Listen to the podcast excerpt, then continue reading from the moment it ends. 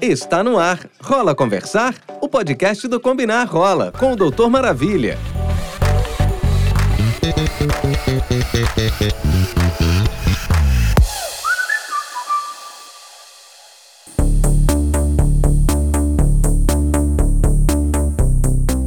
Ahá, tamo de volta, meus amores. Espero que vocês tenham sentido a minha falta, porque eu senti de vocês, viu?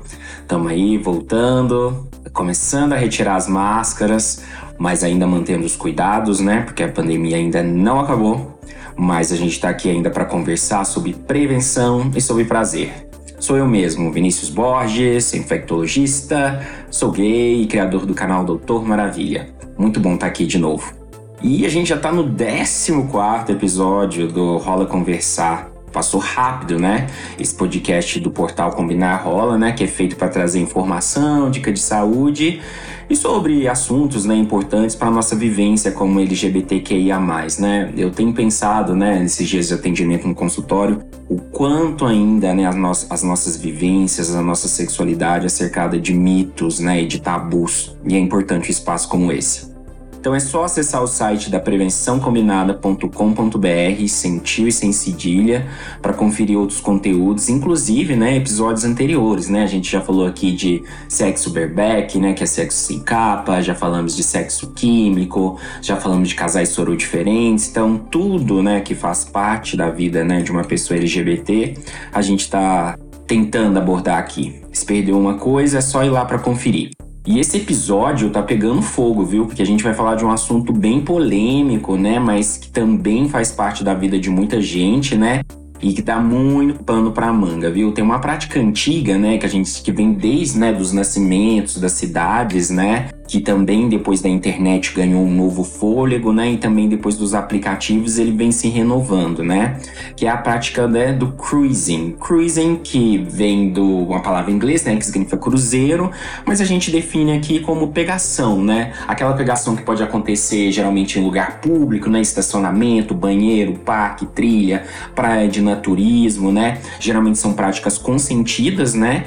Que não, não há cobrança também de dinheiro, né? Não tem geralmente não são feitos por trabalhadores do sexo e é feito geralmente de maneira anônima, né? Geralmente as pessoas estão lá buscando mesmo uma relação, uma chupada, uma mamada, alguma coisa assim, e não tem muito o vínculo, né? Mas o prazer pelo prazer mesmo, né?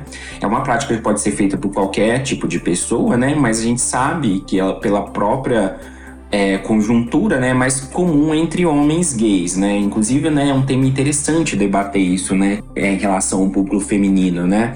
Porque as cidades, né, das maneiras que elas foram organizadas e também todo o machismo estrutural, né, são projetos criados de homens para homens, né?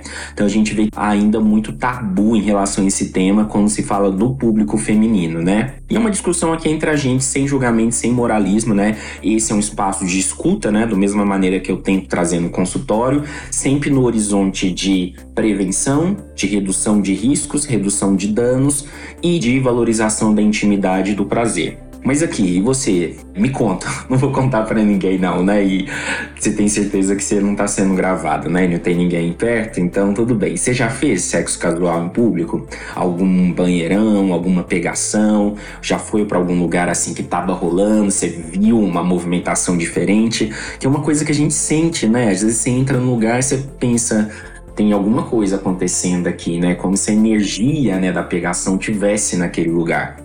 Você já marcou, por exemplo, um encontro né, com carinha do aplicativo ali na praça, no shopping, em, em algum lugar assim mais ermo, né? Ou então foi num bar, né? Hoje em dia, né, a gente já tem estabelecimentos especializados nisso, né? São os cruising bar. Principalmente em cidades maiores como São Paulo, Rio, BH, tem, né, os cinemões, os bares de pegação, saunas, né, que também dá para fazer isso. E você, você lembra de alguma experiência que você teve assim? Pois é, caso você já tenha vivido alguma situação ou conhece um amigo, né? Não fui eu que fiz pegação, foi o meu amigo. já viu em algum lugar? É bom você prestar atenção, né? Então vamos falar sobre cruising. É, vamos falar de uma maneira descontraída, mas eu vou trazer o que eu sei, né, de conhecimento científico sobre prevenção e vai ser interessante então discutir. Bora lá? Ei, Psyu, rola conversar? Então, a definição, como eu mesmo disse, de cruising, né? Vem do inglês cruzeiro, né? Que fala essa questão de aventura, né? De se aventurar, é a pegação. Então é uma prática, prática sexual anônima, consentida, geralmente não remunerada, que acontece em espaços públicos, né? Não que necessariamente alguém vá estar vendo, né? Que é o voyeurismo, né? Ou exibicionismo. Mas são espaços, né? Que geralmente não são destinados para o sexo, né? Um estacionamento, uma trilha, uma praia. Não que isso não possa acontecer, porque a gente sabe que não tem hora para o desejo bater, mas são lugares que podem ser frequentados por outras pessoas. Então, é bom entender que existe, né, um certo risco aí da própria questão de exposição da imagem e, e inclusive, né, a prática, né, de atividade obscena é um crime, né, previsto em lei. Então, a gente tem que entender que embora seja um exercício genuíno, né, da nossa sexualidade, um desejo, às vezes, por exemplo, você vai fazer um banheirão ou vai fazer uma pegação em determinado lugar, você pode estar tá cometendo um crime e pode ter que responder legalmente por isso, né? Inclusive, eu tenho contatos próximos, né, pessoas já foram flagradas em algumas situações e isso deu dor de cabeça, né? Às vezes isso rendeu até alguns tipos de, de, de denúncia, né? Então, é um, a gente não pode também querer simplificar o assunto como se se fosse uma coisa totalmente simples, né? Principalmente num país tão desigual como o nosso. Mas tirando essa parte séria, né? Então, é uma coisa que pode acontecer em qualquer lugar com vários tipos de pessoa e entre adultos, né? Pessoas que estão lá porque querem e estão procurando dar ou sentir prazer.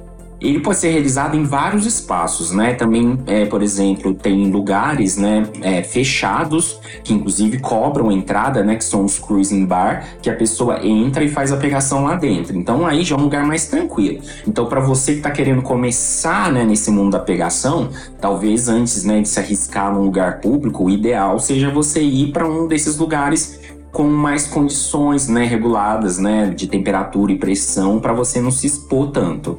Inclusive, né, a gente vê muito isso acontecer nos dark rooms né, das boates, dark rooms de sauna ou de outros lugares, que são aqueles lugares mais lusco-fusco, né? Você fica mais anônimo, não dá tipo, às vezes pessoas que não têm essa sexualidade ainda tão aberto, né? Por exemplo, homens héteros, mas que não se definem como gays, ou pessoas ainda dentro do armário, homens que fazem sexo com homens, porque a gente sabe que essa questão da sexualidade ainda para ser falada ainda é um tabu para muita gente e sair do armário para alguém pode não ser tão simples assim, né? Talvez para uma pessoa com mais privilégios, sair do armário seja uma coisa até fácil, mas não é para todo mundo.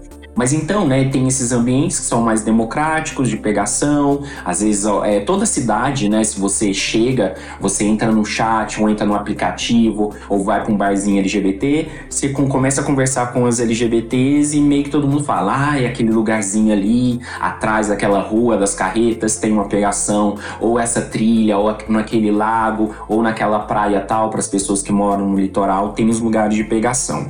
É importante entender, né, que nesses lugares, né, como geralmente as pessoas vão é, sozinhas, né, às vezes vão com amigos e tal, mas geralmente não ficam muito próximos, é, a gente também pode ficar vulnerável, né? Inclusive tem relatos de assaltos, de violências, de agressão em ambientes de pegação. Então, principalmente nós LGBTs que já somos, né, alvos de violência, é importante que a gente tome alguns cuidados, né? Porque existem ainda pessoas extremamente homofóbicas, transfóbicas, sorofóbicas, né? Que não vão pensar duas vezes antes de quererem nos prejudicar. Outra questão é que geralmente quando você vai fazer essa pegação, você não pergunta nem o nome do carinha, né? Você dá uma olhada lá no que te interessa, né? Seja no pau, na bunda, no corpo, ou se for uma mulher também, no que interessa, e você vai pra pegação de cara. Não vai ter muito aquele aquela com diálogo antes. E por que que eu falo do diálogo? Porque eu tenho insistido, né, até nos meus canais do tanto que conversar sobre prevenção é uma estratégia de prevenção, né? Se perguntar se a pessoa usa PrEP, se ela é HIV indetectável, se ela não faz exame há muito tempo, se ela fez exame recente, porque o maior risco é justamente a ignorância, né? Não saber como você está no momento. Por isso que todo mundo deve se testar é, anualmente, pelo menos, dependendo da frequência, a cada três ou seis meses. E quando você está lá na pegação, não vai ter muito isso, né? Até tem pessoas que acham que ficar falando lá quebra o clima, né? Você tá lá na roda, o pessoal mó, tipo, se pegando, e você começa a falar: ah, e onde que você tá usando a sua PrEP? Aonde você tá pegando? Ah, quando foi seu exame? Naquele momento pode ser uma coisa meio que quebra o clima, né? Então não faz tanto sentido. Mas então, por exemplo, né, às vezes são lugares mais escuros, né, que você, por exemplo, quando você vai chupar, você não consegue ver exatamente o que, que você está colocando na boca, né? Pode ser que a pessoa tenha uma lesão aparente, que o ideal seria ela tratar, né? E você reagendar aquele encontro para outro dia, né? Porque não tem problema nenhum em ter IST, né? IST são humanas e são tratáveis, né? Mas naquele momento de pegação, por exemplo, um cara que foi chupado por um pode ter sido chupado por outros 10 uma pessoa que chupou uma pode ter chupado mais outras várias. Então existem casos, né, às vezes da, de transmissão de gonorreia para muita gente, transmissão mesmo de do próprio HIV, de hepatite, né? Porque uma pessoa com uma carga viral alta, né? Ela tem um, um potencial de transmissibilidade muito alto. Então acaba que, que, durante, né, um sexo grupal, um sexo com mais pessoas, pode haver infecção de mais pessoas no mesmo dia. Então tudo isso pode acontecer. Então, a questão do preservativo acontece, né? Inclusive, tem né, ONGs, entidades que localizam esses lugares de pegação, seja sauna, cinemão, e começa a colocar cestinha de preservativo lá, cestinha de lubrificante, cartazinhos de, de prevenção, e isso é muito bacana, né? Eu lembro de uma vez que eu fui numa praia no Nordeste, que também tinha pontos de cruising, né? E aí o que, começou a ser feito? Começaram a estimular o uso de preservativo, colocar, porque é uma coisa natural, acontece, então vamos tentar colher da, da melhor forma. A única coisa que eu achei ruim lá é que as pessoas estavam jogando preservativo no chão, né? No meio da mata, da floresta, e isso não é bacana pelo impacto ecológico. Então, se você usou, se você gozou, guarda o preservativo, enrola né, no papel higiênico e joga no lixo, né? Dá o lacinho e joga no lixo. Porque não é na natureza que aquilo tem que ficar, né? Porque é lixo, afinal. Então, e além dessa ausência do diálogo, né, dos espaços pouco iluminados, né, do, da falta do, do zero sorting, que é quando você dialoga com a pessoa para saber qual que é a melhor técnica de prevenção, a gente tem que entender que se, a, se isso é, é o que você quer praticar, você gosta de pegação, você gosta de banheirão, você gosta de fazer sexo com muita gente, então você tem que pensar nas suas camadas de proteção, né? Você, nesses espaços, muitas vezes, a, a, gente estimula o uso do preservativo, mas às vezes ele não funciona para todo mundo, né? Às vezes nem tem preservativo lá disponível, ou por exemplo, você saiu um dia para resolver uma coisa de trabalho, mas rolou um clima com alguém numa trilha no banheiro e você já vai para os finalmente e você tá sem preservativo, né? Muitas pessoas ficam pensando, né? Eu vou perder essa oportunidade ou vou tentar arriscar e sem preservativo, colocar minha conta em risco. Então, é, são muitas contas, né, para serem feitas num momento muito pequeno. E o que, que a gente pode pensar? Em outras tecnologias de prevenção, e a PrEP é uma delas, né? A gente sabe que agora a gente finalmente está começando a expandir né, o acesso à PrEP. Agora farmacêuticos podem prescrever, enfermeiros, médicos, está disponível para ser comprado em farmácias e drogarias, ser entregues por delivery, também podem ser entregues em, nas unidades de site, serviços de atendimento especializado, centros de testagem, centros de referência HIV, hospitais de infectologia do Brasil inteiro, né? Então, hoje em dia, até a pessoa que se consulta com o médico privado, seja infectologista ou não, ele pega a receitinha e vai lá no SUS, na farmácia, só para retirar a PrEP. Geralmente, a primeira entrega é 30 dias e depois a segunda entrega já passa a ser de 90 a 120 dias. Então, por exemplo, uma pessoa que se expõe bastante, ela pode utilizar a PrEP, né? Porque ela, mesmo nas situações sem preservativo, ela vai estar protegida do HIV. Isso já é um passo muito grande, mas sempre vem aquelas pessoas. Mas e as outras ESTs, né? Na verdade, as outras ESTs estão aí desde muito antes do HIV, né? E não é a PrEP que está fazendo a sífilis aumentar, a gonorreia aumentar. Essas doenças já vêm aumentando há muito tempo. A questão é que realmente as pessoas hoje em dia estão experienciando uma abertura sexual maior, estão se permitindo mais, estão tendo mais parceiros e é bom que seja assim. E não é um motivo que causa um aumento de um MST, é toda uma conjuntura. É onde a pessoa está inserida, é o nível de informação, é a relação dela com o corpo dela, com o desejo dela, as vulnerabilidades que ela já traz apenas por por ser quem ela é, o lugar que ela está inserido, é, as técnicas de prevenção que ela tem acesso, o tipo de acolhimento que ela tem, o não julgamento. Então são muitas variáveis, né? Então eu acho que é bem covarde querer jogar esse discurso fajuto, né, de aumento das ISTs só em promiscuidade ou pessoas que perderam medo da, da pandemia de AIDS ou do fardo da, do HIV, da AIDS como um todo, né? Então entender que é um país desigual com realidades desiguais e a gente tem que falar sobre prevenção numa perspectiva coletiva, né? Não existe saúde individual sem saúde coletiva. Então tentar abordar todas essas camadas. Então, por exemplo, se você teve uma exposição, uma pegação e você não usa PrEP e não usou preservativo, o que, que a gente tem que lembrar sempre da PEP, profilaxia pós-exposição. Você tem de 24 a 72 horas para ir numa unidade de pronto-socorro, nos mesmos lugares que integram a PrEP, um SAI, um CTA, para tomar o comprimido durante é, 28 dias, né? São dois comprimidos por dia para diminuir a, a chance de infecção pelo HIV. E geralmente é uma medida extremamente eficaz, né? E eu vejo que muitas pessoas têm exposição, mas só ficam sabendo depois que a janela já passou. Outra questão é se testar, né, gente? E não adianta, por exemplo, ah, onde você foi no matinho, chupou um cara e quer se testar hoje. Não adianta, né? Geralmente, quando você faz um teste, ele mostra o passado. Então é importante que você se teste agora. Inclusive, tem como fazer profilaxia para outras ISTs, para sífilis, clamídia e gonorreia, mas principalmente os exames de sangue, sorologia, hepatite B, hepatite C, sífilis e HIV, eles vão precisar de uma janela imunológica de, de 30, 90 ou até 180 dias, né? Atualizar o cartão de vacinas é extremamente importante, né? Eu queria muito que as pessoas, todo mundo no Brasil tivesse acesso, por exemplo, à vacina de HPV, vacina de meningite, vacina para hepatite A. A hepatite B já é de acesso universal, mas até hoje tem gente com hepatite B desatualizada, sendo que ela chega a ser de 60 a 100 vezes mais transmissível que o HIV.